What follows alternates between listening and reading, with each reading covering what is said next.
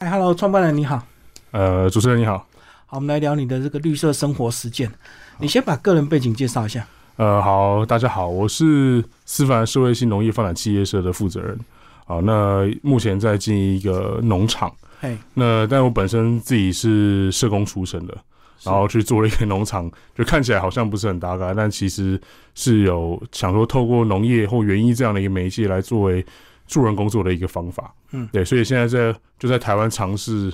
哦、就在欧洲的话，它是叫社会性农场，嗯，的一个方法这样子。你之前有社工相关工作吗？呃，其实我毕业之后并没有直接在任何一个机构呃当过这个社工这样子。嗯哼对，那所以我其实毕业之后就一直在社区里面，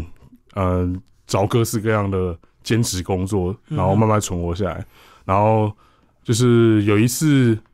跟某一个机构合作之后，我就想说，哎、应该可以来做一个农场，而不是单纯在做讲师这样的工作。就希望说，通过产业的一个力量，然后把助人工作去做一个新的一个转换，新的一个方法，这样。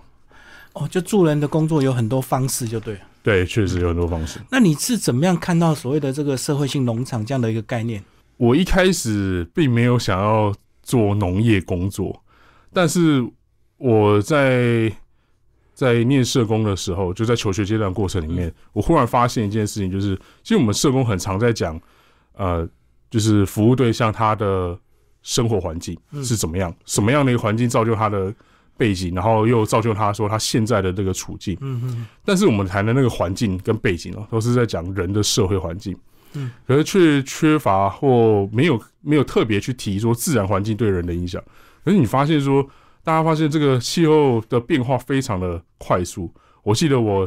小学的时候， 就可能十几年前，我们都在讲温室效应。嗯嗯，啊、温室气体这样，后来变成气候变迁或极端气候对，后来现在又变气候危机，就你发现那个词越用越重。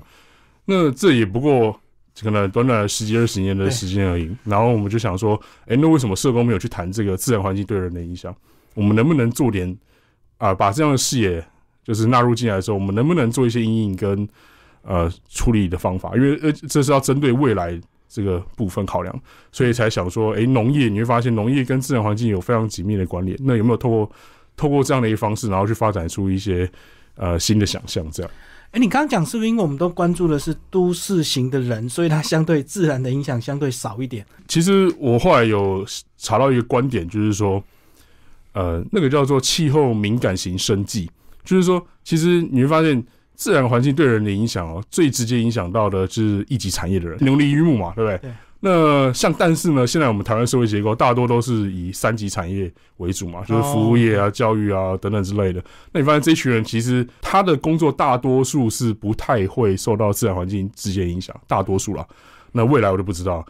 所以你就发现说，其实社会氛围上，呃，讨论永续或讨论自然环境对人的这个影响的是相对少数的，嗯对，相对较少的。那我就觉得说，那所以就如果我们不太去谈这件事情的时候，那就不太会有人去一直想一些新的方法去应应未来的一个趋势。哦，所以主要是产业别的关系。我觉得这是一个很蛮大的因素，因为如果这跟你的生活或赚钱没有直接关系的时候，那你就不会会特别去关注它，或者你觉得就还好，就我们就对没有敏感度，就对。对那个敏感度就不会太高。好，那当你有这样的想法，怎么样来具体的实践？透过农业是不是就要先找块地？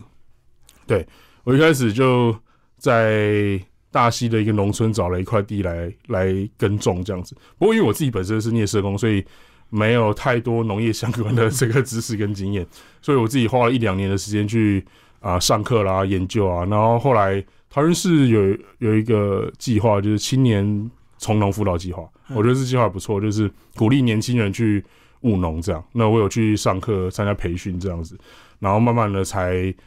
呃，就是比较有农场经营的一个概念，然后、呃租了一块地，然后来做这个农场这样。嗯嗯嗯。然后一开始地的规模跟现在有差别吗？还我是越来越大？我一开始是只是跟农村的一个好朋友借的， 借一下，然后试试看，一小块很地非常小，大概一两分地而已，嗯就种面积也不大，因为我只有一个人。后来大概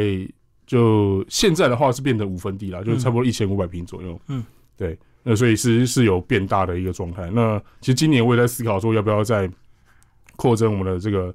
这个耕地面积这样子，因为嗯就发现说那个需求是越来越大的。是不是因为你有经验之后，你想种的东西越来越多， 想要尝试的东西？我觉得农业有一个，如果你没有踏进去，你真的不太知道。但像我踏进之后，在踏进去之后，我突然发现一件事情，就是有时候报章媒体上面不是都会写说，呃，什么这个青农返乡之后啊，然后赚了很多钱啊等等之类的。嗯但是大家可能没有忽略到说，他花了多久的时间才对成就这件事情，可能五年、十年都有。然后，所以农业是一个你得花很多时间去去研究、去琢磨，因为即便是同一个区域，你在左边在 A 地区种跟 B 地区种就是不同，嗯明明就是同一个农村这样子，结果却不一样，所以你就得花很多时间去尝试。所以为什么要增加耕地面积？其实是因为我试出一个方法的时候，就觉得说你要有经济规模，你的产量面产地面积就要变大，就降低成本，对，就就要降低了，对。就可要是这个你不会想要种的东西越来越多元吗？像如果我有一块地，我吃剩的一些水果，我都会想要丢到土里去是试种看看。 对，就是我一开始的确是这样，嗯就什么都想种，所以呃，我花有一段时间我就一直很沉迷在那种不同颜色的农作物嘿嘿，哦，比如说萝卜，它有绿色、有黑色、有红色的，把它像花卉一样这样子，对对，五你就颜六我就色有一段时间就非常喜欢做不同，就你你市面上看不到的颜色的那种蔬菜水果、这样子。可是后来种一种发现说，如果你真的有一天要要把自己养活，还甚至要养工作人员的时候， 那发现这样的方式不是很行得通。所以后来我就比较倾向说，好，那我就找一个呃我们比较擅长或比较适合的一个农作物来耕种，然后让它比较有经济规模这样。嗯嗯嗯，为了维生还是要维持一定的专业跟数量就对了，所以对对经济规模就出来了。就是嗯，所以为什么用罗勒？对，罗勒是因为我我本身非常喜欢吃青酱， 就是我一青酱我我去我去那个餐厅吃，只要看到青酱，几乎都会点。那我就发现一件事情，诶，台湾的青酱都是九层塔去对，做的啊，大多数都是这样，少数有用田螺乐这样。我想说，哎，为什么不种田螺乐？ 然后有一年我就试种，种一种发现说，哎、其实这东西呃是种得起来的，然后就开始投入比较大量的一个大规模的一个生产。所以后来慢慢就种出一些兴趣，这样，然后我就发现说，其实田螺乐这个市场它是，呃，因为它毕竟非常的小众，所以它的价格是混乱的，嗯，就是盘商的价格跟零售，比如说我卖给餐厅，或者是盘商跟我说的价格，那个价差是非常大的。我就想说，那或许这是一条呃没有人开发的一个市场，那我就试着来做做看，这样。因为我拼那种短期叶菜类、那种温室的根本不行，因为我是露天栽种，所以无论是产量还是品质，可能不太能够赢得了那些更大规模的农场，所以我得自己找一条路。所以你讲价钱乱，就是因为没有人大规模的栽种，它价钱才会这么混乱，对不对？就是它的市场规模不大，但是我知道说东南部中南部有一些农场，它种了很多，那盘商就会去跟他们收，可是那时候价格很低，可是哦，通常餐厅不可能拿到那种价格，因为它要的量非常的少，一个礼拜可能一公斤，了不起两公就是斤这为样了子。做青酱吗？对，就是说呃，还有另外一种是披萨，哦哦，啊，有些披萨店它会用罗勒、田罗勒这样子，嗯，所以但他们要的量不多啊，所以盘商不太可能会花时间去送这么多家，对哦，所以它不像我们这个主要的这个蔬菜可以拿大量的拿来炒这样子。对对对对，所以它的用量就不多，嗯哎、所以那价格我就觉得蛮混乱的， 那我干脆去整合看看这样子。那这样子种出经验之后，你就想要试着种各式各样的田螺乐品种，就呃越种越多。对，罗勒是一个统称，嗯呃，就跟 各位观众顺便科普一下，九层塔是罗勒的一种啊，之一什么之一，什么意思呢？就是我们在生物学上的分类，界门纲目科 属种，那罗勒是罗勒属啊，种有很多嘛，底下不同品种，所以九层塔是一种。田罗勒啦、圣罗勒啦，还有紫色的罗勒嗯啊，还有灌木罗勒，它是不同的品种这样子。那就是因为说我种了田螺的时候，发现哎、诶原来罗勒全世界有五百多种，那我能不能多找一些不同品种来种种看？嗯就变成是我一个呃农事体验或者是休闲农业的那个另外一块发展。这样、嗯然后能够种得起来，是因为台湾本来就适合，还是大溪这个地方？其实大溪种罗勒并不是一个 最好的地方，嗯因为罗勒其实它需要热了热一点，然后比较干燥环就境比。较南部是吧？对对，其实中南部是比较适合的。嗯嗯但因为北部的话，它有一个优势就是离市场比较近，嗯，而且消费的力道也比较强。嗯，因为有些台北的餐厅它可能单价比较高，它就可能更愿意去使用这样的一个食材。嗯，对，所以它还是有一个区位的那个优势在这样子。嗯对，但以种植的方面来讲，它不是最适合的啦。那如果少量就比较没有差，就对。应该是说，它就需要有季季节上的那个区别。嗯，像现在的话，就非常不适合种。嗯对，所以它会有所谓淡旺季哦我的懂一个差异，这样。嗯嗯对，所以它如果有一定的经济规模，它就要找更适合的产地，对不对？对，如果有一它天才真适的，合大大规模的栽种。对对对，比如说我现在可能策略上就是先把这个品牌做起来，嗯，因为离北部比较近。那可能有一天我真的需要大量、 非常大量在种植的时候，我可能就要再再找另外一块基地去嗯做更大规模的生产。好，那这个主要的农作物解决之后，再来怎么样结合你的一些其实我现在在做社会性农场，它主要就是刚刚我们前面谈的都是经济面的一个发展，对就就是钱嘛？呃，对，就是钱。农场它本来就应该要做这些事情，不然就就不叫农场嘛。嗯对，那另外一块我做比较多的是社会面的发展。嗯，是那，社会面发展它主要有四个功能，就是疗愈、社会复健、教育还有就业。嗯那我目前因为农场它是以经济生产为主，所以它比较偏向教育跟嗯就业这两个是区块。那就业的部分的话，像我现在有跟啊、大溪当地的社福机构合作，嗯，有一个类型是生长者，呃，生长者的话，他们就到农场，那我提供啊、有一个专业术语叫职能再设计，就因为大多数生长者他可能没有办法像一般的工作人员那样。啊、我给予一些指令，他就有办法做到，所以我们得重新设计他的工作内容，嗯，啊、然后去设计到符合他能够做到的一个是程度，这样子。所以他们呃，就这些小朋友，他们就固定每个礼拜会到农场来这边工作。那我们有有社工，对我农场有请社工，就是为了专门在做这些事情。然后还有我们农场的工作，嗯一般做农事的工作人员啊、进行啊、引导这样子。那另外一块比较特别的是，我们有跟啊、大溪有一个儿少据点，嗯那他们主要服务的是呃经济上比较脆弱的家庭。嗯，那呃，像我们就有跟他合作说，呃，有一个家长他就来农场里面是就业了，嗯，就是正常的一个就就正业职。了。那但是它比较是计划计划性的一个嗯就业这样。那农场就提供比较友善友善职场的一个空间给他，因为其实那个个案他本身有身障手册，嗯，又有前科，嗯所以以其实他在就业市场上不是这么容易能够有找到困难工，作。对，可是我觉得他在农场做的蛮开心的，嗯对他有时候做一做会就是会唱歌，你知道吗？ 好，就觉得蛮蛮舒蛮舒压的。我觉哦就得比较农自场在，就对。对，那是农场另一个特色，就是你在大自然里面工作的时候，本来就会有减压的那个效果，还有嗯情绪调节的一个效果。对，那这是有科学依据的。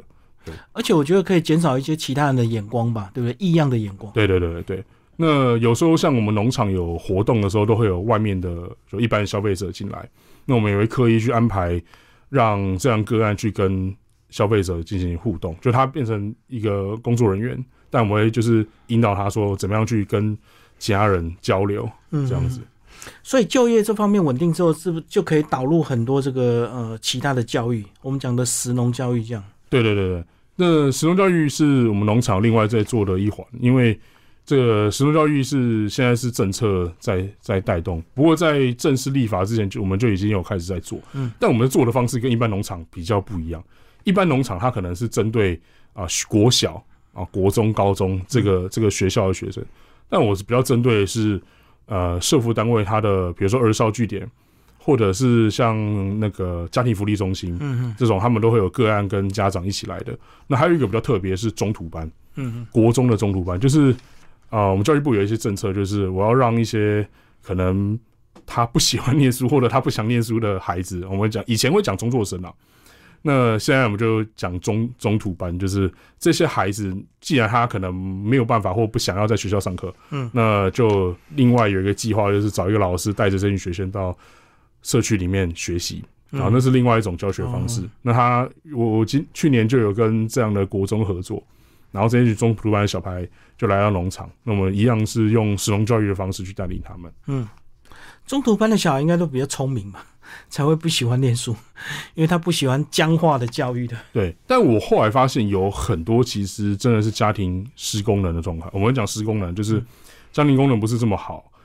呃，不，不能讲好啦，就是没有那么完整。嗯比如说，有些可能是呃单亲啊，或者我知是经济有一些问题、状况等等之类，就家庭环境比较状况比较多、比较复杂。那这些孩子就可能会出现比较畏缩，或者是完全逃避嗯的状况。对我甚至从老师的口中听到说，其实有很多孩子是简居族，就是他真的完全不能出门或不想出门这样。所以我当时是有一点压抑，就是想说，哎、这个状况，没想到台湾好像有有有蛮多这样的孩子。嗯，所以他们也可以直接带来耕作，对，其实他们是可以做事的， 他们是他就们没有人引导而已。对他们需要有更多的，我觉得是情感上的一个支持跟包容度。嗯嗯因为如果你是比较一对一，或者是可能一对四那种非常小班级的时候，嗯我觉得那个感觉上跟你在学校上课是完全不同的。对对，那另外一块是我觉得农场有一个优势就是有动物，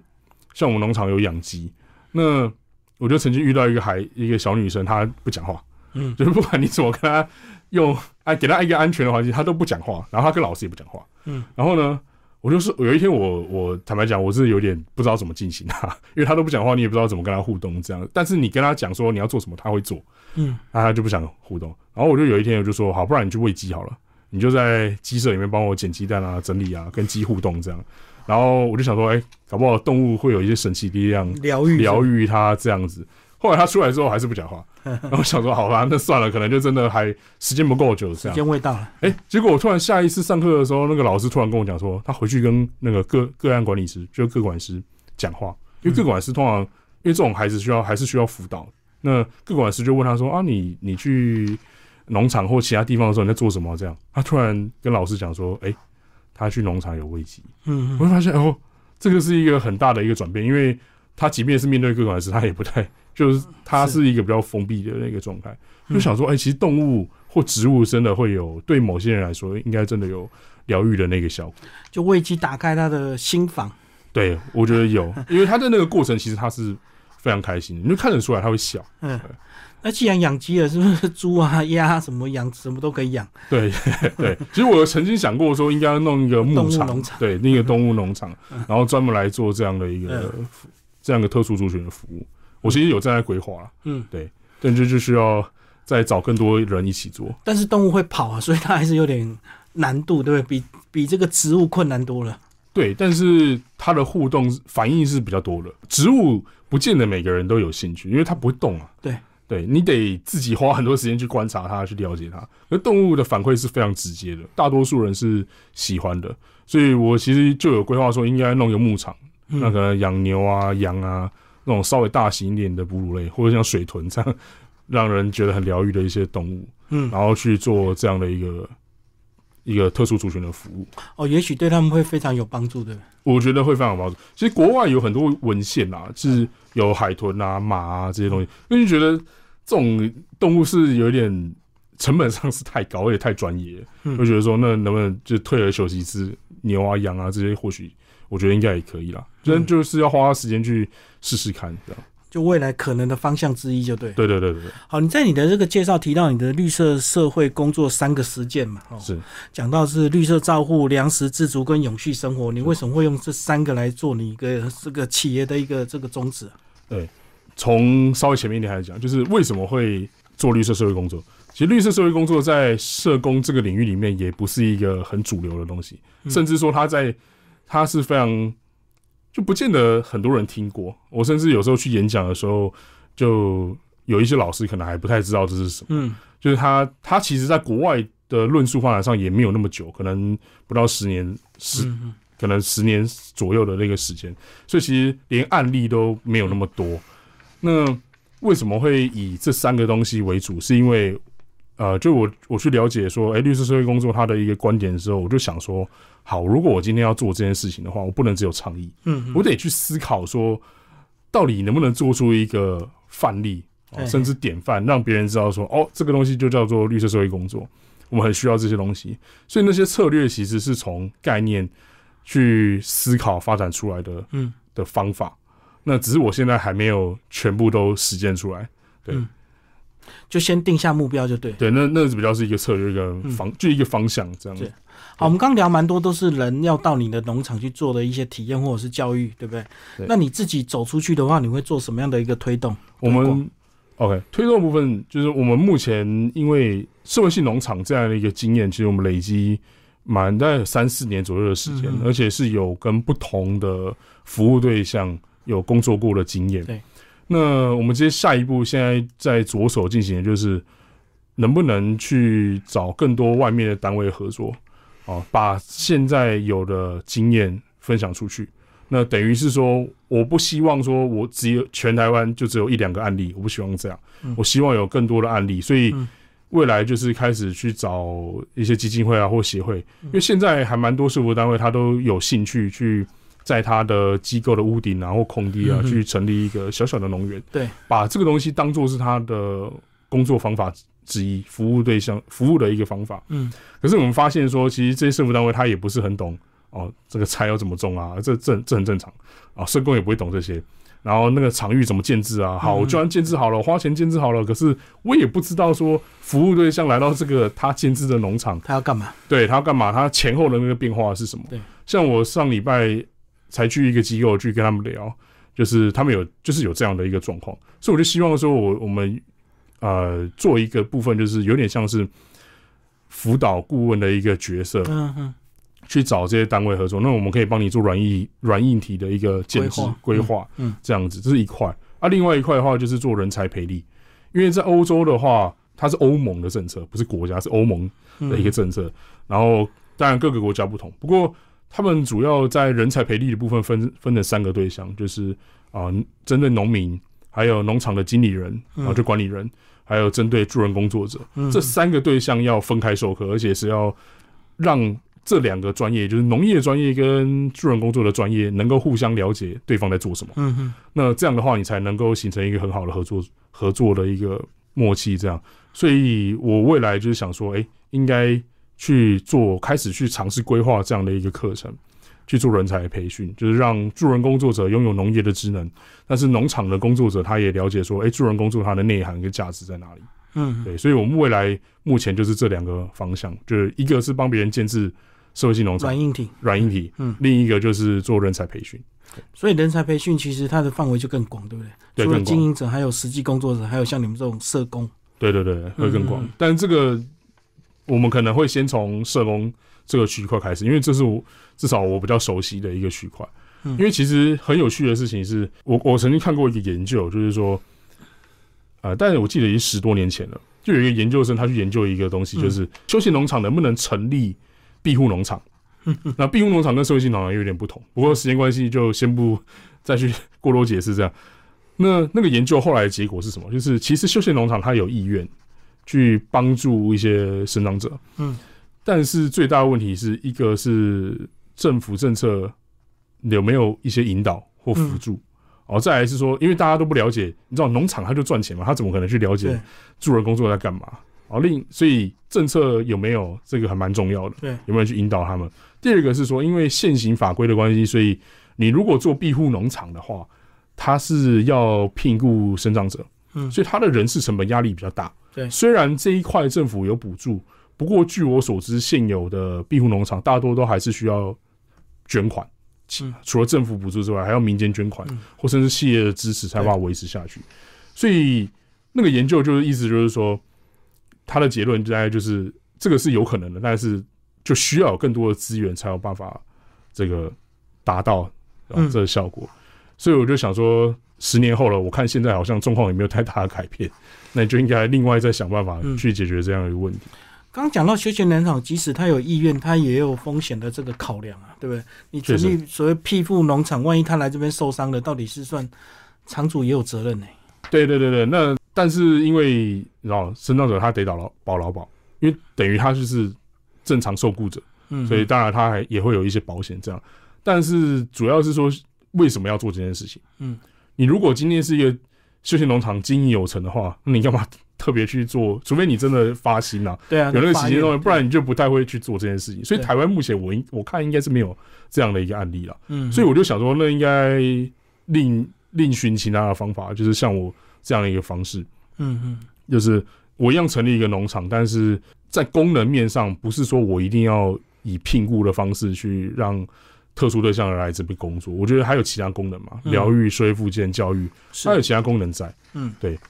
好，那你未来有打算成立所谓的一些联盟吗？像你把你这个模式运用在其他的农场，因为你再怎么帮助也只能就近嘛，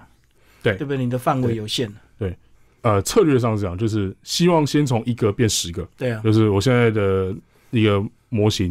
然后变成有十个案例，嗯那那十个案例它就会影再去影响到它周边的那些社区啦，或者是嗯其他的机构这样子。所以我觉得我现在目前就在思考，说我怎么样从一个变十个嗯这个、这个部分。嗯，对。那这是最主要的一个第一阶段啦。那第二阶段的话，可能再去想说，怎么样去发展出更多的模型。嗯嗯嗯，因为我们社会上有不同类型的，就我们社工的服务对象有很多对元啊啊，对啊，呃，老人啊、生长者啊、妇女啊，哦、甚至有一些司法哦、就是少年鱼贩啊，或者是嗯嗯嗯、有经过监狱的这些更生人人嗯对，就是服务族群非常多，所以我就曾经想过说，哎，有没有可能每一个族群都做一个社会性农场的典范？就为了为了这样的一个族群特定去族群特定族群去设计的。像去年其实就有跟一个自闭症的基金会合作过，哦就是为他们的嗯孩子去设计一个课程啊，一个农场、哦，哦我们是直接帮他规划一个农嗯场这样子。是，那软硬体就是为那群肯纳镇的孩子去设计。嗯，好，最后要持续推动你的一些理想跟梦想，需要哪些资源？政府的资源或者是民间资源有哪些？还需要？我目前会比较倾向是民间的资源，嗯一个一个方式是说跟基金会合作，就是我们去谈说，哎、你有没有兴趣去建制这样的农场，嗯然后我们帮你规划。但我后来想到一个东西是说，其实基金会或民间这样的非营利组织，它资源很有限，所以我后来想了一个方法，但是还没有成立过啦。嗯因为方法是什么？现在企业其实都不断的在谈 E ESG，嗯啊，嗯，今天在谈 ESG 对的那个部分，那也希望说企业能够去，还有那个社会责任的那个部分，我就有想过一个方式是说，好，我今天去跟企业提案，我要去建制一个社会性农场，然后呢，那他会有计划经费下来，对，我去找一个非营利组织合作，嗯一个基金会或一个协会。那这一群这个基金会或协会，它通常可能呃在资源上没有那么够，那我可能就是透过我跟企业的一个合作，然后嗯再去帮这些非营利组织成立一个社会性农场，然后服务特定族群。嗯，那这样的话，它就变成一个循环，就是对我们来讲说，我这个团队可以快速的让社会性农场这样的一个模式，快速的能够复制。嗯，那这样的话影响力会比较大，因为对于事务机构来讲，他其实他想做这件事情，但他没有没有过没多有的资资源，源，没有资源。那你说你要你要让一个基金会或一个协会去去跟企跟企业直接去对谈，他们也可以没啦没有那个能力吧？也可通常也可以，但是大多数是很辛苦的，不容易对对不容易因的为，要非常不容易确。实要一个非常详细的计划，企业对对才对可对能投入大量的这个确实协助所以那我们就变得是一个中介的角色。好，对那我那我就提供一个，就等于是跟企业合作嘛。那这也是你的一个成果报告。嗯那我要的目的也只是说，希望让这样一个好的模式能够复制在台湾其他地方去而已。然后我们能够让这个社会有更多的变化。嗯对，就让彼此能够资源对接，就对，你们做对一对个对对协助的一个中介角色。对，嗯，那政府法令有没有什么需要修改或协助的地方？因为我们刚刚讲到这个休闲农场转庇护农场， 在法令上是不是也要有一些调整？对，但这个法律部分我目前没有太多的研究，因为我觉得那个那个不是我目前能够努力的方向啊啦。除非你要选立法委员 你才会去研究对这个对 对法案。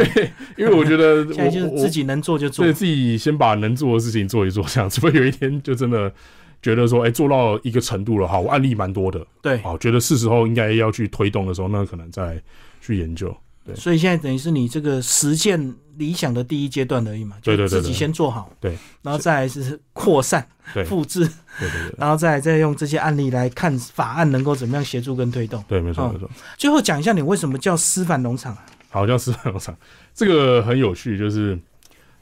呃，思凡这个字其实来自于呃一个神话，它基本上那个罗马神话，那、那个英文它原文叫 Silvans，嗯那他他指的是森林之神。嗯那为什么会是用这个名字？是因为我在大学的时候有一段时间是突然陷入混沌跟迷茫的状态。嗯那个那个阶段就是好，我准备要毕业了，但是我又不知道我要干嘛嗯，然后我就想说啊，我是不是不够了解自己，就一直不断的去寻找这样子，所以我那时候用了很多方法，就是求神拜佛，那这是一个方式。那后来做比较多的其实是自己去，我我花很多时间在做冥想，嗯嗯我觉得让自己沉淀下来嗯，，是，然后看会不会有一些声音出来。嗯 结果有一次，我真的听到一个这个字，就 “salvance” 这个字，哦我也想说，这不知道是什么嘛，我还上网去查，后来真的发现说有一个神的名字就叫 “salvance”，哎，然后这很悬呐、但是我后来就想说，这或许就是天意吧。啊，我一直不断的在追寻自己是谁，